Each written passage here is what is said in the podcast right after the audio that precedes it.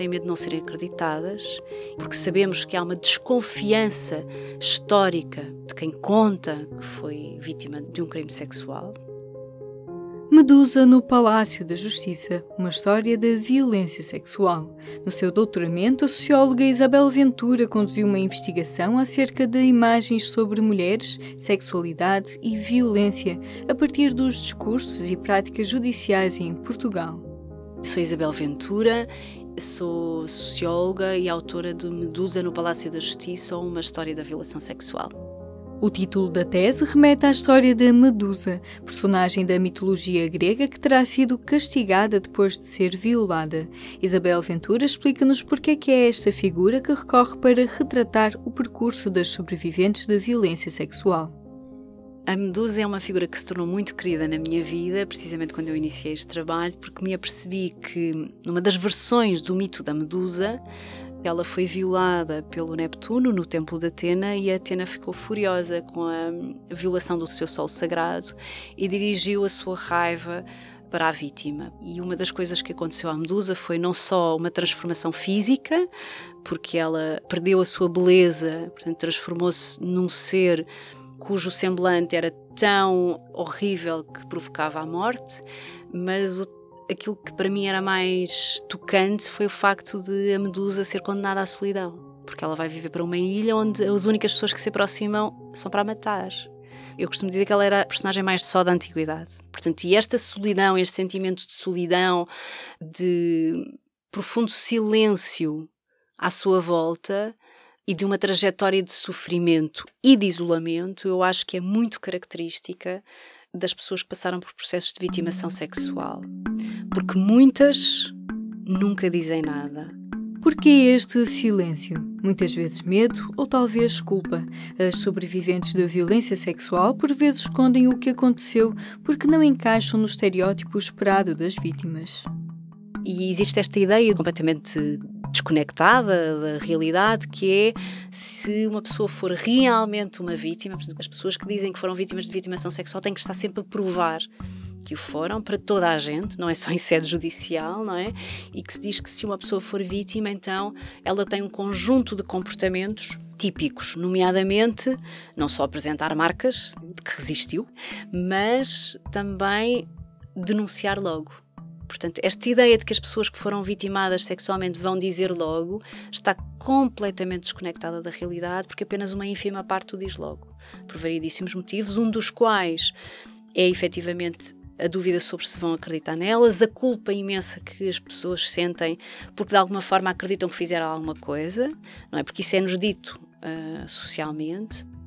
Um dos argumentos levantados para que sejam as vítimas a decidir se querem apresentar queixa é o direito à privacidade e o direito à escolha. Mas Isabel Ventura recorda que muitas vezes o silêncio das vítimas é imposto por fatores alheios à sua vontade. A partir do momento em que continuamos a ter um crime como o de violação como semipúblico, isto significa que se não houver uma queixa e é preciso ver o que é que a literatura diz relativamente ao facto das porque é que as vítimas querem ou não apresentar queixa. E as vítimas, quando dizem que não querem apresentar queixa, têm medo. Este é um medo muito real. Têm medo do sistema judicial, têm medo de não serem acreditadas, porque sabemos que há uma desconfiança histórica de quem afirma ou de quem conta que foi vítima de um crime sexual têm medo de sofrerem uma nova vitimação. E isto também é um medo muito real, porque em diversos casos se verifica que há uma ameaça contínua posteriormente à apresentação da queixa. Estranho seria que estas pessoas não tivessem medo, não é? Quando toda a gente duvida delas e diz que elas perceberam mal ou que elas exageraram, quando não dizem que, bom, quer dizer, se calhar tens aí uma corresponsabilidade porque devias ter feito de uma forma ou de outra, ido por outra rua, vestido de outra maneira, ter dito de outra forma, etc, não é? Isto leva-nos aos mitos da violação. Por exemplo, a ideia de que é um crime praticado por um estranho de forma violenta e que a vítima deverá apresentar marcas de resistência física. São falsas crenças ou ideias estereotipadas relativas ao crime de violência sexual, mas que não correspondem à realidade. Em 1980, a investigadora Martha Burt desenvolveu um questionário para medir a adesão a estes mitos da violação, uma expressão utilizada até à altura na área da psicologia, explica Isabel Isabel Ventura. Por exemplo, havia uma percentagem que concordava ou tendia a concordar com a ideia de que se o marido pagar todas as contas tem direito a sexo e que as mulheres apresentavam queixa por relações sexuais consentidas, mas das quais se arrependiam.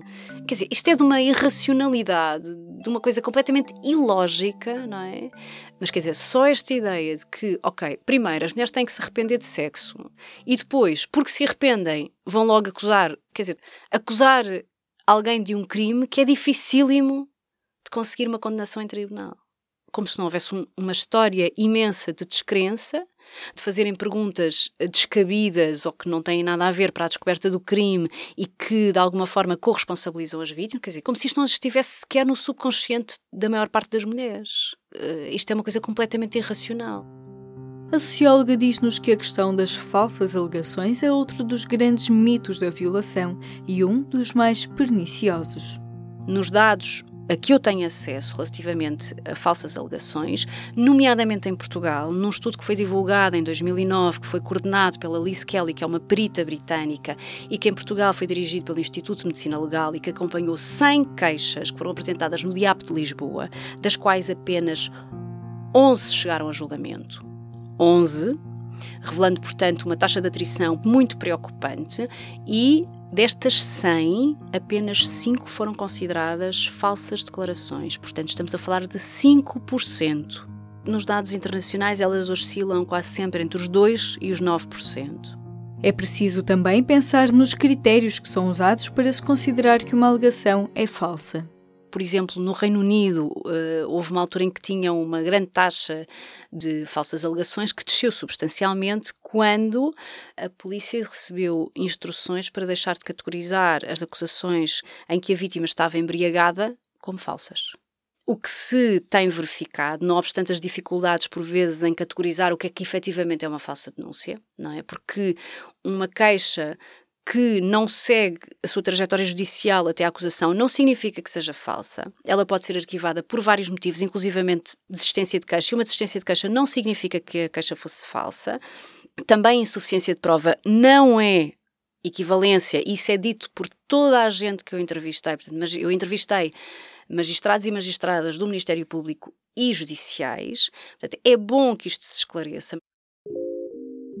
P24 de segunda a sexta, ao meio-dia e às 5 da tarde, ouça as 10 notícias que marcam a atualidade. Não podemos continuar a viver todos juntos na mesma casa depois do que se passou. Foste a culpada de tudo. Bem sabes que foste a culpada de tudo. Eu sou homem. Sou homem e tu és provocante, perversa. És perversa. Uma mulher sem vergonha, sem pudor, Tu percebias, sei que percebias, que sabias como punhas ouvimos um excerto do livro Novas Cartas Portuguesas, uma obra fundamental de Maria Isabel Barreno, Maria Teresa Horta e Maria Velho da Costa, publicada em 1972. Neste capítulo, a história de um pai que viola a filha termina com a vítima a ser expulsa de casa.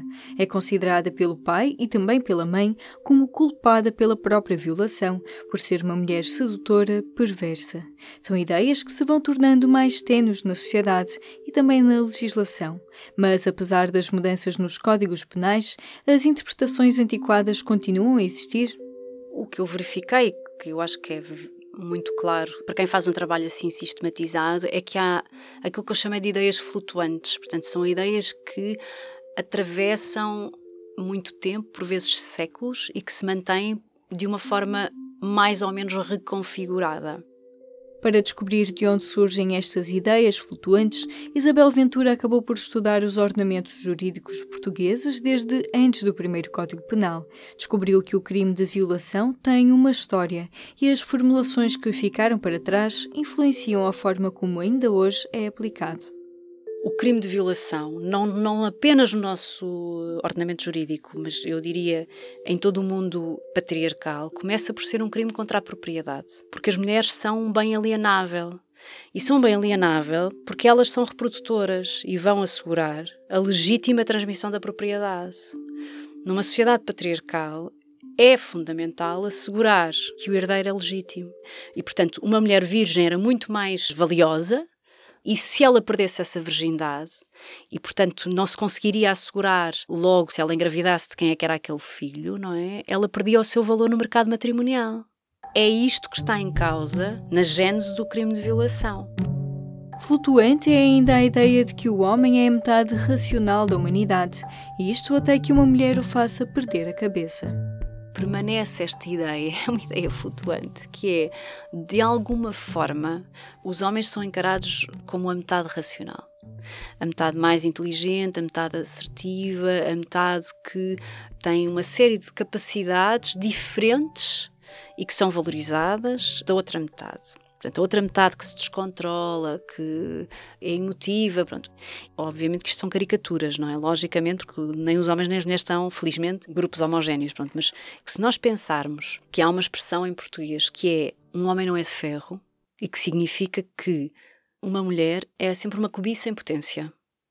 É tão curioso, é tão discrepante, é tão incoerente como supostamente os homens é que são racionais, mas lá está, perdem essa racionalidade perante a hipótese de trato sexual com uma mulher.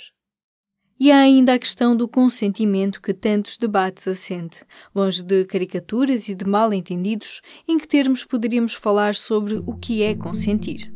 Para falarmos disso, era importante evocar aqui um bocadinho o debate que tem havido na sociedade estadunidense nos últimos anos, em que houve uma evolução do não é não, para o sim é sim, ou seja, uma afirmação positiva, porque se chegou à conclusão que há determinadas circunstâncias em que as pessoas não exprimem essa negação, não dizem, e não o dizem porque estão em choque e não conseguem dizer, ou porque esta pessoa tem muito mais poder que a outra e, portanto, em determinados momentos, e eu não estou a falar de crimes sexuais, estou a falar em situações de interação social comuns, não é? Em que nós de facto não queremos fazer uma coisa, mas acabamos por eh, fazer, ou sem dizer o não, não é? Porque uma das coisas também que se verifica quando perguntamos a homens e mulheres como é que exprimem a rejeição e como é que entendem a rejeição, a rejeição geral e a rejeição depois sexual, verificamos não só que homens e mulheres, rapazes e raparigas, exprimem e entendem a rejeição de uma forma muito similar, por vezes sem ser necessário sequer uh, exprimir verbalmente. E também há outra coisa que é toda a gente evita dizer a palavra não porque a palavra não é muito agressiva e porque um não só é, é pouco cordial. E nós pautamos as nossas interações sociais com alguma cordialidade e códigos que aprendemos e interiorizamos ao longo dos anos.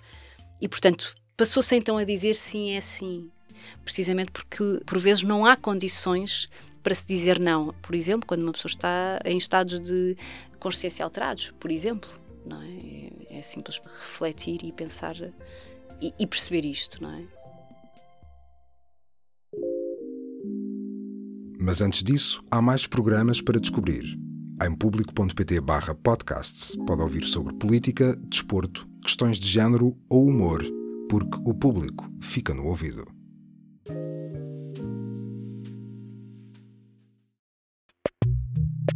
A violência doméstica é crime público em Portugal desde o ano 2000. Isto significa que qualquer pessoa pode denunciar um caso, que a polícia pode investigar mesmo sem a iniciativa das vítimas. Nestes quase 20 anos, as queixas aumentaram, há mais reconhecimento social, mais proteção. Será que poderia haver um efeito semelhante se houvesse mudanças no crime de violação? Eu, quando parti para este trabalho, eu acho que achava que a vítima deveria ter sempre a última palavra relativamente à decisão de apresentar ou não apresentar queixa. Até que eu comecei a perceber que há um desincentivo à apresentação das queixas pelas mais variadas razões ao longo de séculos. E o que eu percebi é que as vítimas eram incentivadas a calar e esquecer. E portanto, quando eu comecei a perceber isto e comecei a perceber que o argumento era sempre é, é para vosso bem, é para teu bem, porque não há maneira de condenar o agressor sem te magoar a ti. Quer dizer, há sempre assim um conjunto de limitações que são prescritas às mulheres sob o argumento que é para bem delas. E se lhes serve o interesse delas e não de, de outras pessoas, não é? Ou de outros grupos. E o sistema judicial está preparado para receber casos de violência sexual? Para Isabel Ventura, há bons exemplos, mas o tratamento dado a cada caso ainda é uma incógnita. Eu não quero estar aqui a pintar um cenário de que é tudo horrível nos tribunais. Não, não é tudo horrível. É um acaso. Podemos encontrar uma equipa muito motivada e com muitas condições de trabalho e que já tem alguma formação, algumas ferramentas. Quer dizer, há muitas situações em que sim, que as pessoas reportam que foram muito bem acompanhadas, mesmo antes dos tribunais, pela polícia, etc. Mas pode não acontecer. Por vários motivos, porque os tribunais não estão preparados, porque as pessoas não têm formação, por um conjunto de coisas. E não pode ser, porque estamos a falar de pessoas que passaram por processos traumáticos frequentemente muito violentos. Portanto, isso não pode acontecer. Nós, enquanto sociedade, não nos devemos conformar com isso. É um grande falhanço se a sociedade se conformar com a ideia de que nada é possível mudar no direito e que não podemos exigir que haja alterações porque é muito duro, porque vamos revitimizar e, portanto, estes crimes vão ficar por punir, não obstante a lei reconhecer que é um crime altamente censurável e que deve ser punido. Apesar da mediação cuidadosa de alguns magistrados em julgamento, no geral ainda se exige da vítima que se comporte de acordo com o estereótipo. Eu, quando estive nos tribunais, o que eu vi foi pessoas que tinham muito cuidado na inquirição às vítimas e que mediavam com bastante assertividade os inquéritos conduzidos pelos advogados e pelas advogadas, que podem ser, eu diria, desagradáveis e mesmo ofensivos. Este lugar de vítima é de facto um lugar eh, complicado, porque se pensarmos no direito, na encenação judicial, efetivamente é muito importante a performatividade da, da vitimação, o, mostrar o trauma, uma performance do trauma, não é? Porque não é compreensível que assim não seja e que a pessoa se mostre completamente segura, calma, como se fosse uma não vítima. Mas esta perplexidade que existe no um, sistema judicial, face a vítimas que não correspondem ao estereótipo, é uma perplexidade estendida a toda a sociedade. Não é exclusiva do sistema judicial. Isto é dito apenas às mulheres? E quando as vítimas são homens? Isto pode acontecer também, obviamente, com os homens vítimas de violência sexual. Com as crianças, então, é impressionante porque elas sentem-se culpadas por muitos motivos e um dos quais é porque os agressores lhes incutem culpa e as tentam, e com muitas vezes com sucesso, tornar cúmplices e acreditar que elas são cúmplices daquele crime, quando é, é um adulto ou uma adulta que são os responsáveis, não é? Pelo menos daquilo que eu pude uh, ler, nas situações dos homens vítimas de violência sexual, é preciso dizer que a maioria são vítimas de outros homens. E quando esses homens são vítimas de outros homens, há aqui muitos fatores que vão fazer com que estas pessoas se tornem resistentes a apresentar uma queixa, não é? Primeiro, por todos os outros motivos que, ou quase todos, que as vítimas mulheres apresentam. E por outro lado, há uma vergonha acentuada, porque então deles não se espera nunca que sejam fracos eles não são fracos. E as mulheres também não são. Nós, enquanto sociedade, é que dizemos que uma pessoa vitimada foi fraca naquele momento, foi desempoderada. E outra coisa ainda é que se verifica é que há uma descrença sobre todas as vítimas que não se enquadram no papel estereotipado de vítima. E um homem não se enquadra. Para Isabel Ventura também está em causa a dificuldade de olhar para as pessoas como seres complexos e para aquelas que são as suas experiências quando estão envolvidas em processos de violência. Enquanto sociedade, nos diferentes setores e, e incluindo depois o, o direito, temos um enorme desconhecimento acerca dos processos de violência. Violência sexual e não só. E, portanto, fazemos análises e julgamentos sociais não é? com base em estereotipias. Se pensarmos na violência doméstica, porque é que esta pessoa ficou tanto tempo ou demora tanto tempo a sair?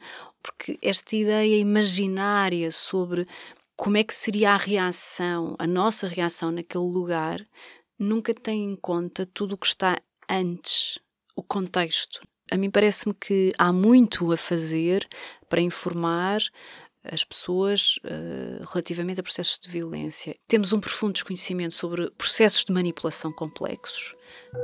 A terminar a entrevista, Isabel Ventura falou-nos sobre a importância de acreditar nas vítimas e relembra que existem apoios disponíveis para isso. A violência sexual é muito mais comum do que os discursos fazem parecer. As pessoas podem se sentir sozinhas, mas se procurarem ajuda, nomeadamente em associações, na AMCV, na UMAR, na APAV, na Associação Projeto Criar, ou outras que estejam disponíveis nas suas regiões, ou através de uma chamada telefónica, vão sentir-se menos sós. E que há sempre alguém que acredita nelas, e que é importante saber que há alguém que acredita nelas para que histórias como a da Medusa passem à história. Do Género, um programa de Aline Flor. Conheça estes e outros programas em público.pt/podcasts.